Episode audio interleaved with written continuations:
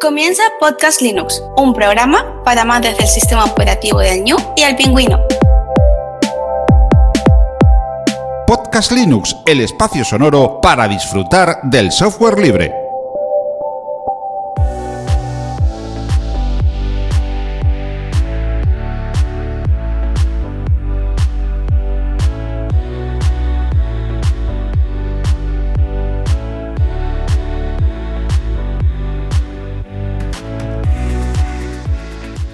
Muy buenas amantes del software libre, bienvenido a otra entrega, la número 176 de Podcast Linux. Un saludo muy fuerte de quien te habla, Juan Feble.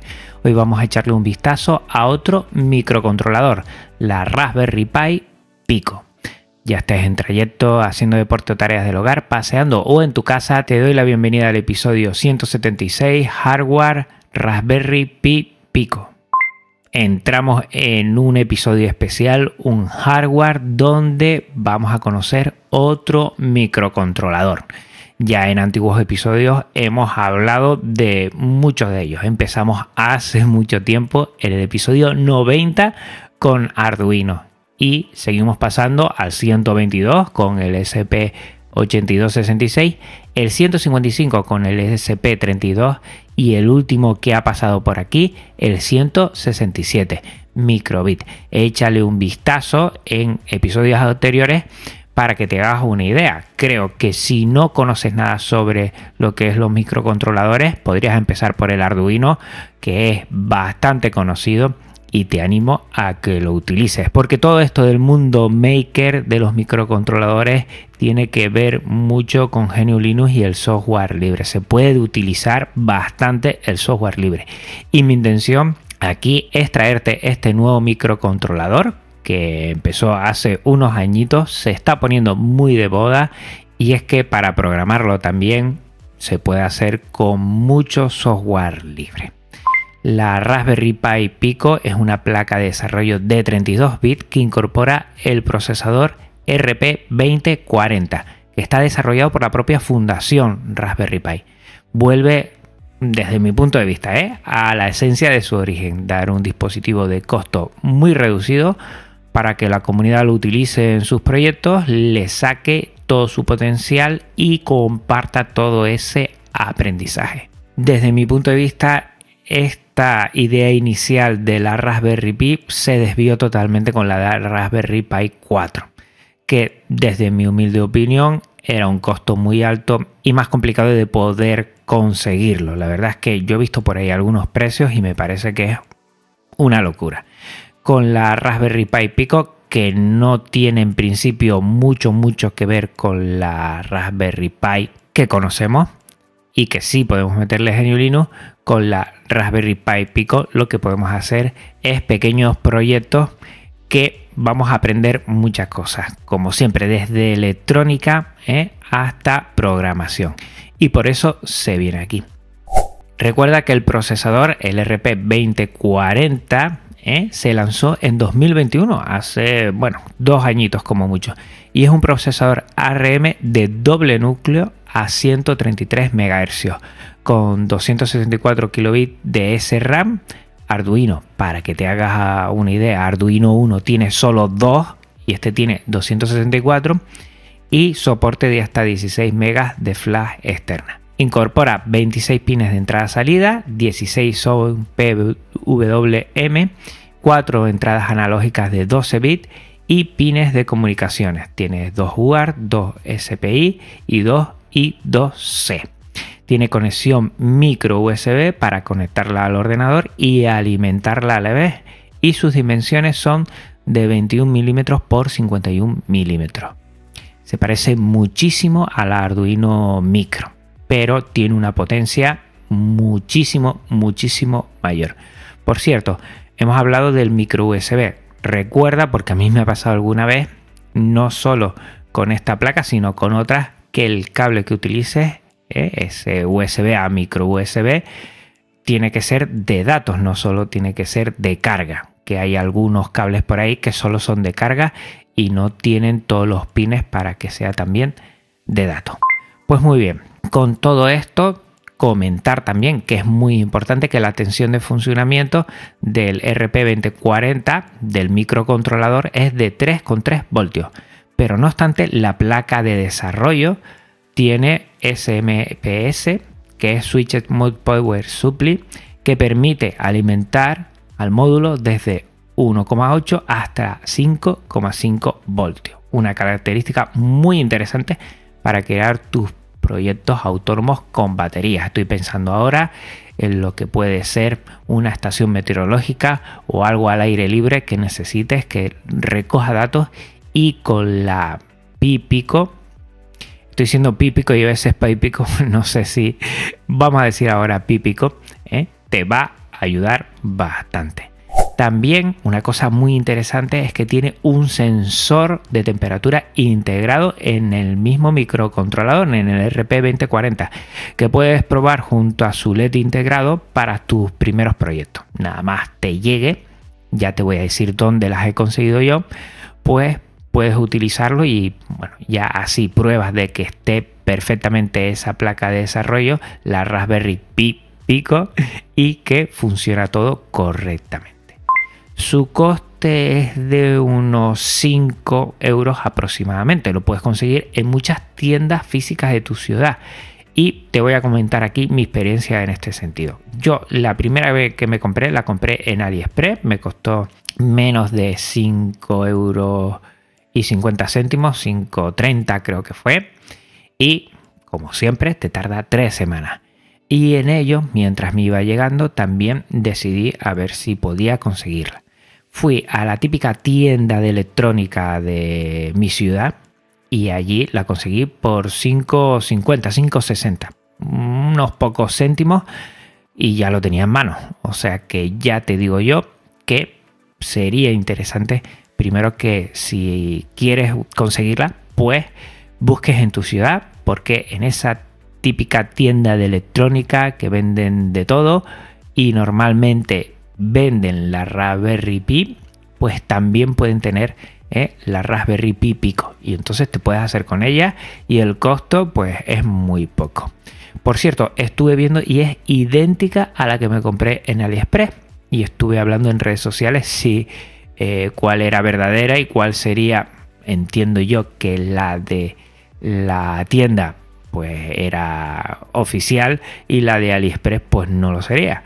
Y al final, pues, pues, hablando en redes, poniendo fotos, pues al final llegamos a la conclusión que o son las dos verdaderas o son las dos falsas, porque son idénticas, totalmente idénticas. Me extrañaría mucho que de AliExpress fuera verdadera, pero también me extrañaría mucho que fuera falsa desde la propia eh, tienda que tienen muchos productos de la fundación y los venden allí. No lo sé. A ver si rescato eh, lo que fue la fotografía en redes sociales y tú puedes opinar a ver qué crees. ¿eh? La verdad es que por la luz parece que una se diferencia de otra, pero, pero nada, idénticamente son, son igual. Total, lo que te digo, que intentes conseguirla en tu ciudad. La fundación, además, ha documentado y publicado todo referente a la Pipico desde las placas hasta el microprocesador RP2040 y todo lo ha liberado bajo licencia Creative Commons a atribución no derivada 4.0 internacional. Los documentos de diseño de hardware no tienen restricciones ni de ningún tipo y el SDK tiene licencia BSD 3.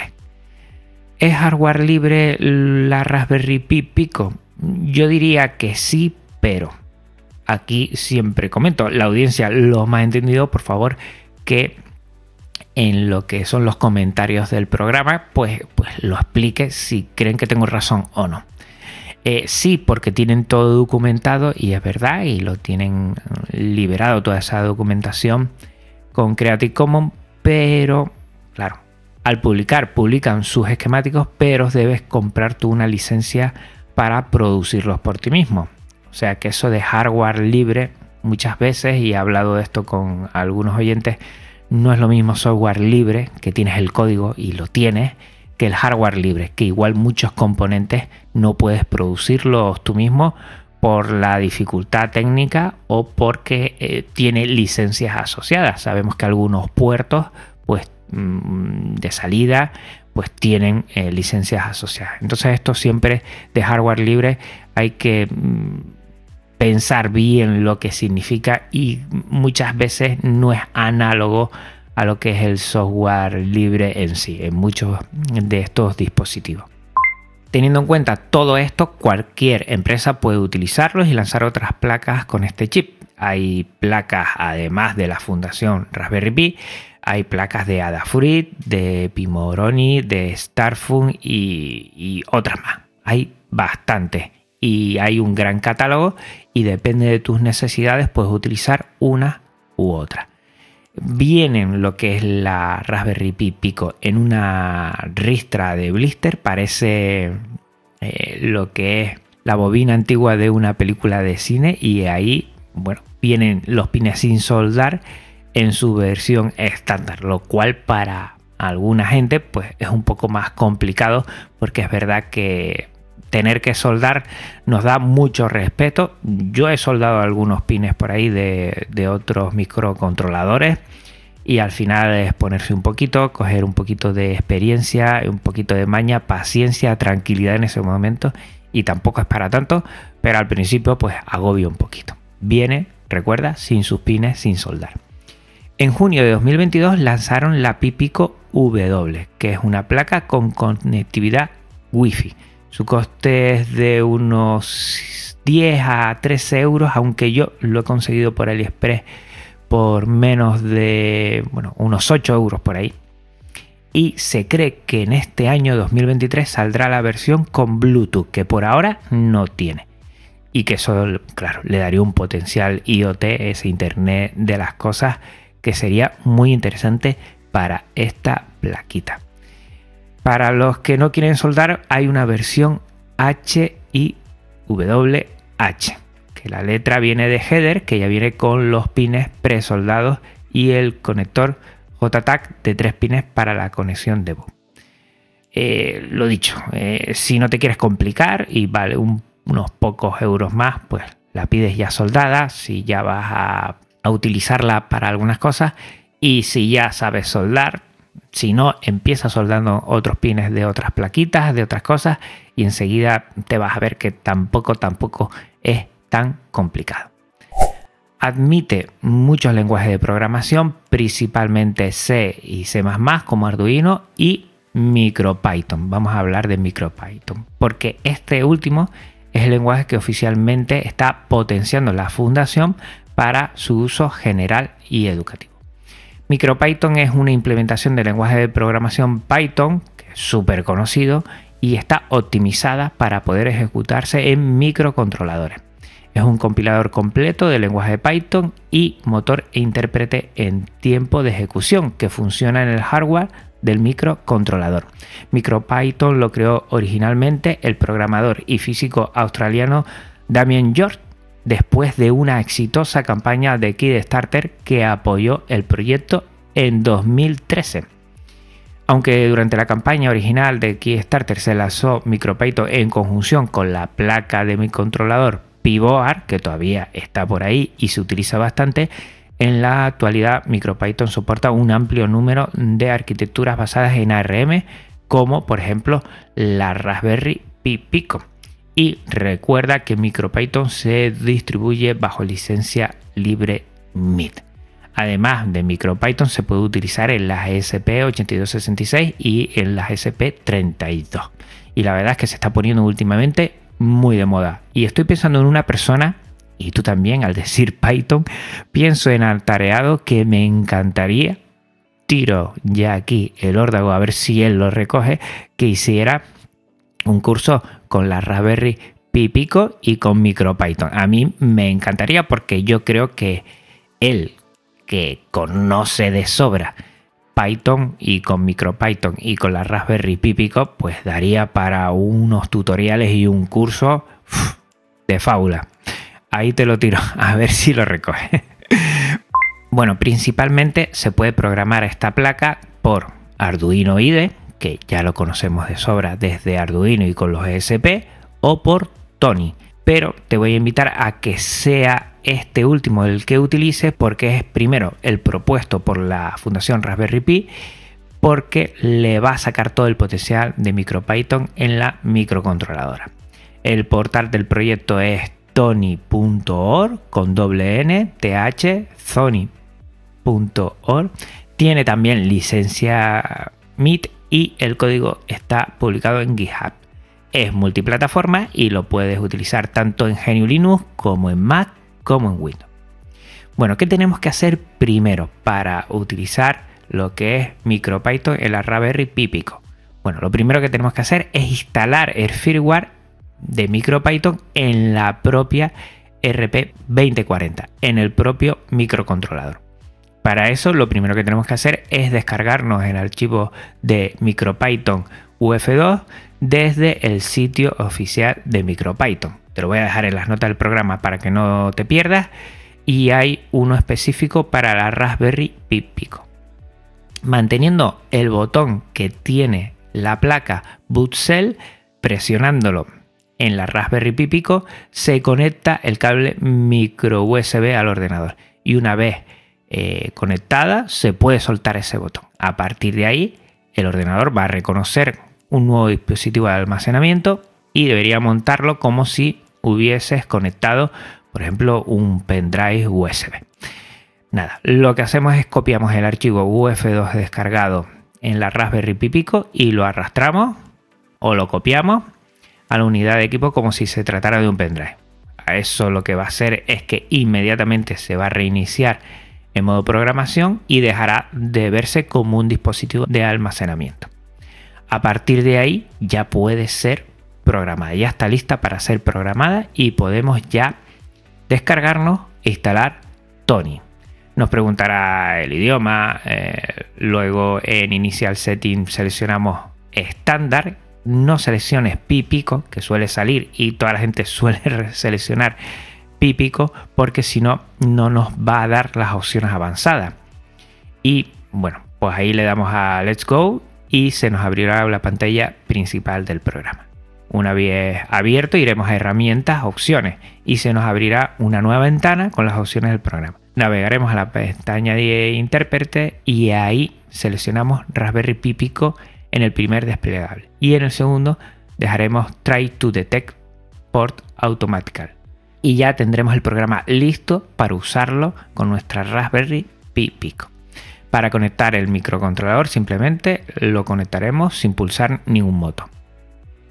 Una vez hayamos puesto en marcha el programa, podremos comenzar a trastear con nuestro microcontrolador y una de las ventajas que tiene es que puedes ejecutar comandos directamente en el microcontrolador sin subir el código, lo cual es muy útil para realizar tus primeras pruebas.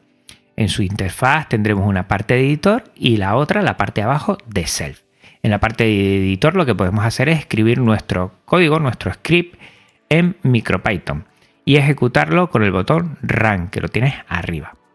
Pero la forma más inmediata de interactuar con las tarjetas es a través de lo que se llama el bucle Red Evaluate Print Loop, REP, que a menudo se pronuncia de manera similar a Ripple la parte de read, MicroPython espera que se escriba un comando y luego se presiona la tecla intro. Después en evaluate todo lo que se escribió se interpreta como código Python y se ejecuta de inmediato. La parte de print, todos los resultados de la última línea que se escribieron se imprimen para que los lea y la última parte que es la loop vuelve al inicio y te solicita otra línea de código. A diferencia de Arduino IDE, podemos ejecutar el código directamente sin subirlo al microcontrolador, por lo que podremos cargar un fichero y luego pulsar al botón de ejecutar para lanzarlo. Obviamente, esta ejecución es volátil, no se va a guardar y no perdurará en el microcontrolador tras reiniciarlo. Cuando queremos que el programa sea permanente, simplemente le daremos al botón guardar y el programa nos preguntará si queremos hacerlo en nuestro ordenador o en el microcontrolador. Seleccionaremos Raspberry Pi Pico y nos saldrá una ventana donde podemos indicar el nombre del fichero. Es muy importante que se llame main.py con Y al final. O el microcontrolador no lo cargará, ya que es el nombre que busca por defecto. desconectaremos el microcontrolador y lo volveremos a conectar y comenzará su ejecución. Para volver a programar el microcontrolador, lo único que necesitamos es pulsar el botón Stop para parar la ejecución del programa actual, lo cual hará que el microcontrolador esté disponible de nuevo. Además de Tony, hay otros IDE de programación que podemos utilizar. Está Mu, está Upicraft IDE y está también Visual Studio Code utilizando la extensión PMaker. Pero yo creo que deberías echarle una prueba a Tony. Está fenomenal, lo puedes configurar de muchas maneras y se está utilizando prácticamente en todos los tutoriales que veo. A partir de aquí, proyectos interesantes que he visto y creo que merecen la pena. Bueno, el tema de emuladores, de emuladores de retroconsolas, que sabes que es una de mis pasiones. Hay un emulador de ZX Spectrum que puede sacar vídeo con un módulo conversor DVI a HDMI de Adafruit y esto tiene un montón de posibilidades para el retro gaming de 8 bits. Además de ZX Spectrum, que fue mi primer ordenador, pues hay otros proyectos que están sacando con la Raspberry Pi Pico, ¿eh? que es un microcontrolador. Antes esto se hacía con la Raspberry Pi, pero ahora con la Raspberry Pi Pico también se pueden hacer estos proyectos y es una pasada. También existen kits para crear un mini ZX con salida VGA y lector de tarjetas SD. Y tienen una pantallita pequeña de 1,64 pulgadas incorporada. Es una pasada esos proyectos. Si pones retro gaming, eh, Raspberry Pi Pico, verás que hay muchas cositas por ahí que están funcionando muy bien y que van a salir adelante. Y merece la pena. También otros proyectos que te puedes hacer que son una pasada. Teclado con teclas dedicadas programables con pantalla. Te puedes hacer un mini teclado de nueve teclas como si fuera un teclado numérico, pero que tú puedes programar cada una de esas teclas y utilizarla. Por ahí he visto, lo voy a dejar también en las notas del programa para que le eches un vistazo y no tengas que buscarlo, todo esto que te estoy hablando. Y la verdad es que está súper, súper interesante. Te puedes hacer cositas donde, recuerda, tanto la electrónica como la programación van a ser muy importantes. Y otra cosa que he visto y que me he quedado, vamos, flipando, es control de tiras de LED. ¿eh? Tener las típicas tiras de LED y controlarlos con tu móvil. Claro, necesitas un módulo Bluetooth porque no lo incorpora y sería la forma más sencilla, aunque puedes utilizar una Raspberry Pi Pico W que tiene Wi-Fi, pero con Bluetooth yo entiendo que sería más sencillo y para eso, bueno, pues le podemos añadir un módulo, al igual que hemos añadido módulos a otros microcontroladores que no tienen, bueno, pues esta característica, pues se le añade un módulo Bluetooth y listo, calisto. O sea que ahí tienes muchas posibilidades. Si tú lo conoces, si le has echado, bueno, horas, si tienes proyectos a mí me gustaría que en los comentarios del programa, ya sea en el propio podcastlinux.com o en otros lugares, pues comentases qué haces tú o qué has hecho tú. La verdad es que está muy interesante y hay una gran comunidad que está emergiendo y utilizando bastante la Raspberry Pi Pico. Y como todo tiene también su componente de programación y de software, aquí lo que quiero es traértela para que utilizando GNU Linux y el software libre, disfrutes un montón, un montón de este microcontrolador que es un pequeñín pero que tiene un gran potencial. ¿Para quién es? Yo creo que la Raspberry Pi Pico es para una persona que ya haya tenido algún tipo de contacto con microcontroladores. No sería el primero. Yo siempre lo he dicho, el primer microcontrolador, si no conoces nada y quieres aprender electrónica y también programación, sería el Arduino 1, porque por el tamaño, por el tipo de conexiones que tiene, es más sencillo. A partir de ahí, y cuando ya controles y tengas algunos conocimientos de electrónica, de soldadura no tanto, porque puedes pedir eh, lo que sería la versión H, pues bueno, pues ya mm, podrías empezar. También si eres una persona que ya tienes conocimientos de fundamentos en Python, pues yo creo que este microcontrolador lo puedes utilizar. Recuerda que la SP8266 y la SP32 también admiten MicroPython. Y yo empezaría por ahí.